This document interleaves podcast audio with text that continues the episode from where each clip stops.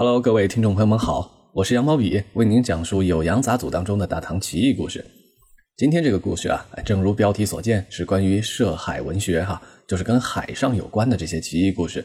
哎，相信熟悉我节目讲解的听众朋友一定明白，我讲这个奇异故事呢，呃，总是会关联一些文学史上的知识点啊。今天这个咱们就先讲知识点，再讲故事。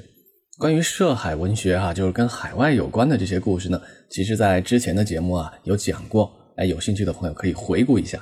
一个呢是第二十二集那一集叫《唐代的地理大发现》，当时呢在那一集的故事里就说过啊，唐朝时人们对四方蛮夷和海外异人的想象。那一期主要讲的呢是西南和南方的一些海外异人。今天重点呢讲出海，哎，就是要坐船到东边的海岸。在过去还有一集节目也讲过相关的主题，那是第三十五集，呃，关于。辟尘珠啊，也叫避尘珠啊，一个法宝。那一集讲的是呢，哎，有人从朝鲜半岛带回来一个能够让人躲避灰尘、哈浑身洁净的一个海外法宝。其实说到这个呀，就是一个有趣的知识点啊。为什么唐朝人写的这些神仙法宝啊，很多都是从从新罗、从高丽啊，就就是从朝鲜半岛那边过来的呢？其实这是唐朝人的一个普遍认知。那为什么会有这样的认知和想象呢？咱们就得先从远一点讲起，讲一讲古代的海洋地理观念。说到这个海洋地理观念啊，传统来看哈，中国有三种说法。第一种呢叫四海说，就认为中国的东南西北四个方向极其遥远的地方呢都是大海，我们身处的华夏呀，乃是世界的中心。四海是四极，四海说在战国时期已经是一种非常流行的说法了。《尚书》的《禹贡篇》。啊，《论语》的《颜渊》，庄子的《逍遥游》里边都提到过这个概念。四海说的影响啊，非常的大。直到西方地理学进入到中国，这个传统的四海说才开始逐渐的动摇和瓦解。但是在咱们的文化观念当中，我们日常生活的口语当中呢，都还有一些四海说的残余。哎，大家回想一下哈，一些俗语和成语，比如说“四海之内皆兄弟”啊，“四海八荒”“富有四海”“纵横四海”等等等等。哎，都是四海说留下的影响。那第二种传统的说法呢，叫大九州说。哎，九州大家知道，这个大九州呢不太一样。它的代表人物啊是战国时期阴阳家的邹子邹衍。他有个大九州的学说，大概是说呀，中国华夏不是世界的中心，只是天下的一部分。咱们住的这个地方呢叫神州啊，神州内部分为九州，啊，就是大禹那个划分的愚公九州啊，是在神州内部。那神州之外呢，是被拜海环绕着，跨越海又是陆地，那是跟咱们神州差不多的其他大洲。然后在外边呢，是一个叫大银海的一片大洋啊，包裹着世界，那就是天地的边缘。他的这个大九州学说呀，听起来其实跟现代的地理实际啊，哎，有点接近了。但是呢，这个是当时啊阴阳家邹子自己拍脑袋想出来的，估计呢也是因为他是个齐国人啊，山东人。整天就坐在海边望洋兴叹，哎，自己想出来这么一个精彩的地理结构。这个说法呀，在战国时期百家争鸣的时候啊，其实是有影响力的。但是到了后来啊，罢黜百家，独尊儒术之后呢，阴阳家的说法呀，只能封存到书籍里啊，就没有人买单了。第三种说法呢，就是《山海经》所确立的。这个说法呢，算是四海说与大九州说的修正加强版。为什么这样说呢？因为《山海经》的成书年代啊，也相对较晚一点嘛。一般认为啊，《山海经》是经历了从战国初期到西汉初期的三百年，哎，逐渐的这么修改加强啊形成的。所以，《山海经》里的地理认识啊，是吸纳了战国时期有影响力的各家说法。《山海经》是怎么认识世界的呢？哎，世界分为山啊、陆地、海内、海外和大荒。这跟四海说不一样的地方就是呢，四海不再是世界的边际了，哎，外边还有东西。这跟大九州说又有什么不一样呢？世界的最外层啊，不是大银海，而是大荒。另外啊，华夏还是世界的中心。人们对海洋、对世界的地理认识，认识基础就是四海说加上山海经。在这种认识基础的指导下，早在先秦时期呢，就有非常多的涉及海外的文学作品，就为后来的故事发展啊打下了基础。古人对海外想象的源头，咱们就拿庄子来举例吧。庄子的《秋水篇》里边有河伯跟海若的对话，就渲染了大海的无边无际。更典型的啊，就是《逍遥游》里边有个神奇的鲲鹏啊，大家都知道，哎，那也是关于海上有什么的一种想象。那咱们概括一下啊，古人对海外的想象，具体又体现在什么方面呢？分为两个，一个呢是远国异名，有遥远的地方啊，有神奇的国度，有些奇异的人民；第二个呢是神仙精怪。第一个想象远国异名的代表是谁呢？就是《山海经》。后来的博物体的涉海小说啊，都是沿着《山海经》的脉络这么下来的，从《神异记》到最后的最经典的《镜花缘》都是这样。第二类神仙精怪的代表呢？是列子啊，列子汤问篇里边有个龙伯钓鳌，这个故事呢，应该就是这一类的发端。龙伯钓鳌讲什么呢？讲龙伯国有个巨人啊，在那儿钓鱼，哎，一不小心把背负巨山的大鳌啊，富山鳌给吊起来了。他这么一吊起来呢，导致两座神山都沉没了。时代往后发展，到了汉代的时候，关于地理上的啊域外想象多了一类西域故事。为什么呢？因为西汉时期张骞通西域了嘛。汉魏六朝志怪小说从此开始多了很多西域传说。再后来啊，海上也有新发现，因为中国跟呃朝鲜、跟日本都有了频繁的交往，海南岛、台湾岛都发现了。再后来啊，达摩祖师来了嘛，佛教也从海上有一个传播的路径，古人对涉海的想象就更加的丰富了。古书上说的海内海外到底是什么样呢？到了唐朝时候啊，唐朝人就说：“嗨，我知道啊。”你说的海外不就是朝鲜那边吗？那边有神仙，有法宝，这些故事背后的文化依据啊，就是这样的。先秦时期呢，是以奇绝的想象力作为开创；汉魏六朝继承发展，到了唐朝算是进一步的扩大了视野，并且加入了两个非常重要的主题，为明清啊更后来的这类小说的兴盛打了个样。咱们先卖个关子，不说唐宋，先说明清哈。明代的郑和下西洋，那是人类海洋地理探索的里程碑。根据郑和出海而创作的笔记小说、通俗演绎啊，都非常的多，而且写的非常的好。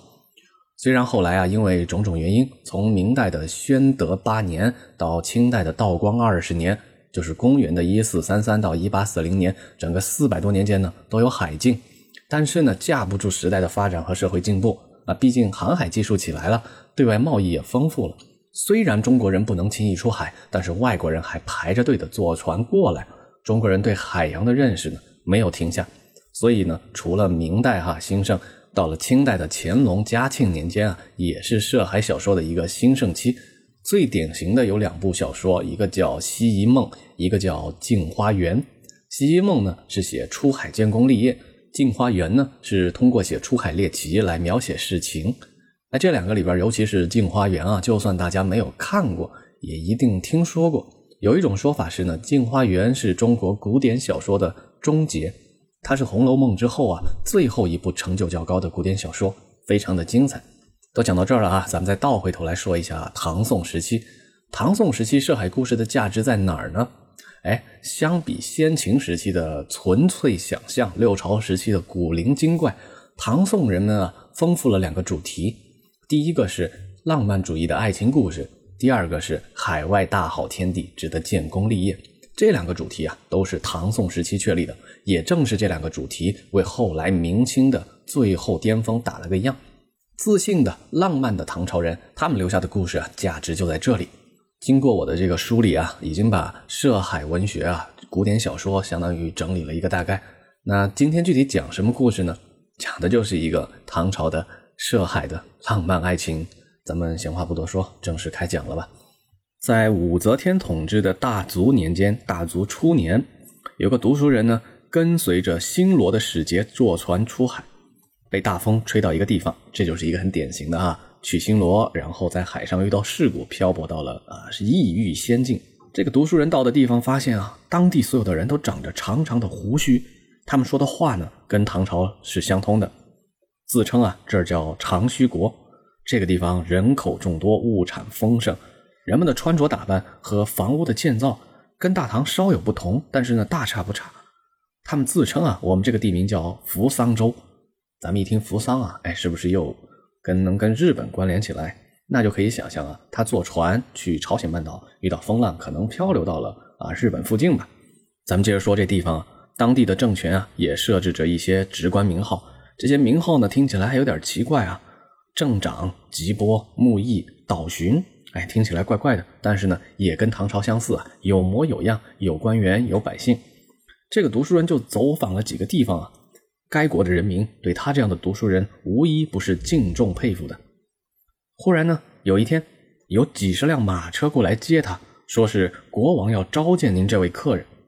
马车把他载着走了两天，才到了一座大城，有身穿盔甲的士兵把守着城门。使者就领着这个读书人呢进去拜见国王。读书人一进去啊，看见里边宫殿是高大宽敞，有一个贵人啊被仪仗护卫着，他看着像是国王。读书人赶忙拜伏在地。大王呢，微微的欠身回礼。两边一认识之后呢，国王还封这个读书人为司封长兼驸马。这个封法有点好笑，先封一个官啊，另外呢，把公主许配给他。那个公主啊，是长得真是漂亮，但是有点异样，是公主长着几十根胡须。那这个读书人啊，就在岛上住了下来，哎，又当官又当驸马，他的声望非常的显赫，也非常有钱，财富充盈。但是呢，稍微有点美中不足的是，每次一回到家，见到自己美丽的妻子，高兴不起来。哪有长着胡须的女人啊？哎，虽然她贵为公主，但实在长相啊太怪异了。国王呢，经常会在月圆之夜大宴群臣。哈，有一次，诗人就赶上了这样的宴会。他一走进去，发现国王的宫女妃嫔居然都长着胡须。哎呀，他也笑了。这国家呀，就这样。他还赋诗一首说。花无蕊不美，女无须就丑。丈人是让拔完，未必不如有须。国王看完这诗啊，说：“驸马竟然还惦记着小女脸上有胡须这回事吗？哎呀，别大惊小怪了。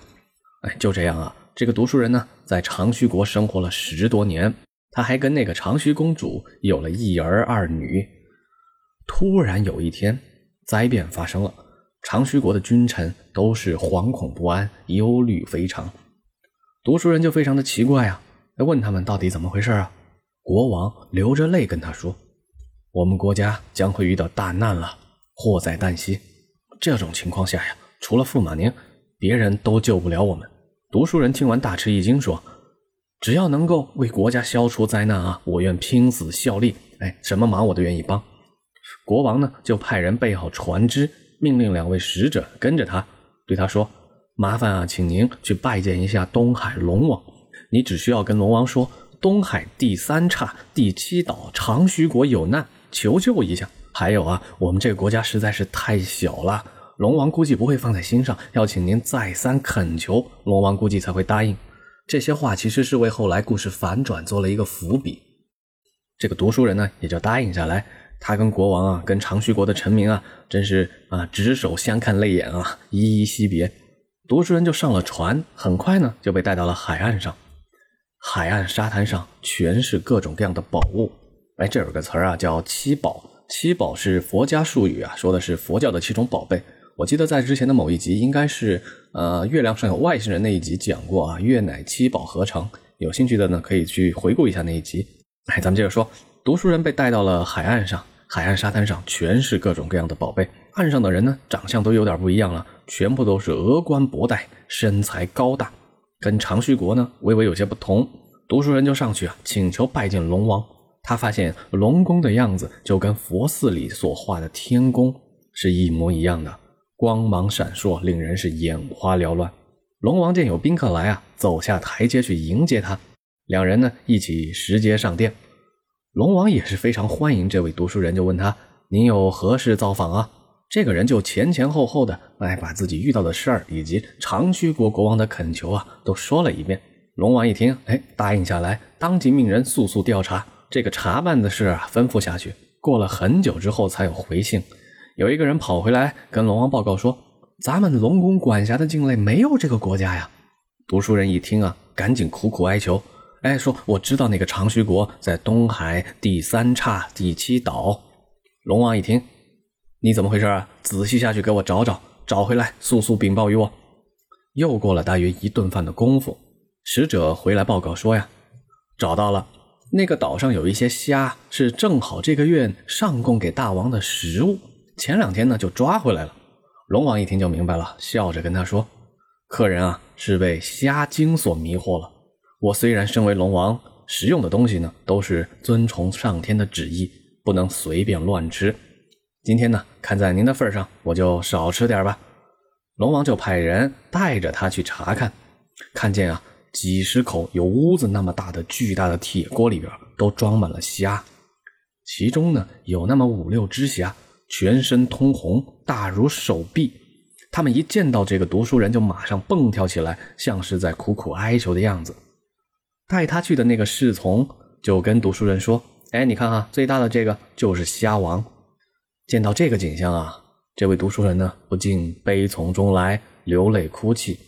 毕竟啊，虽然是虾精迷惑了他这么十多年，但好歹有感情了。他生活在那个岛上，人家也没亏待他。龙王就派人把装有虾王的那一锅啊全部放掉，其他呢就吃了。他接着呢又派了两位使者护送这个读书人返回东土大唐，一夜之间就到达了登州。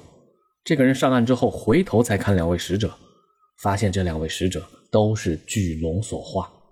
这个故事呢，就是《酉阳杂俎》当中记载的，哎，长须国故事。后来《太平广记》直接就收录到了妖怪篇啊，属于一个妖怪故事。但是我看呢，其实你作妖作怪的部分倒不多啊。那个长须的公主倒是有点幽默。与这个《酉阳杂俎》当中记载的长须国龙虾精迷惑人的故事作为对应啊。宋代的《青锁高义》当中有个乌衣国的故事啊，几乎是一模一样。他说的是一个叫王谢的唐朝人坐船出海，遇到风浪，到了一个地方啊，那个地方呢是燕子精啊的国度，叫乌衣国。这两个故事呢都是唐宋时期啊出海之后遇到浪漫的爱情的一个写照。刚才不是说还有一个主题吗？是关于出海建功立业的。这个故事的出处在哪儿呢？呃，是关于裘然客啊。著名的风尘三侠哈，鸿福夜奔的鸿福女啊，裘然客还有李靖。裘然客当时是想啊，逐鹿中原，结果遇到了李世民，哎，觉得他才是真命天子，于是呢，他选择出海，在海外称王。裘然客的故事倒是没有细写他怎么在海外打拼，但是留下了一个影子啊，留下了一个开头，出海是能建功立业的。那这两个主题，一个是海外的这种浪漫主义的爱情啊，还有一个啊，出海建功立业。到了明清时期呢，就直接发展成。明清时期的重要的故事主题了。好了，今天的故事呢就讲到这儿。我是羊毛笔，感谢您的聆听，咱们下集再见。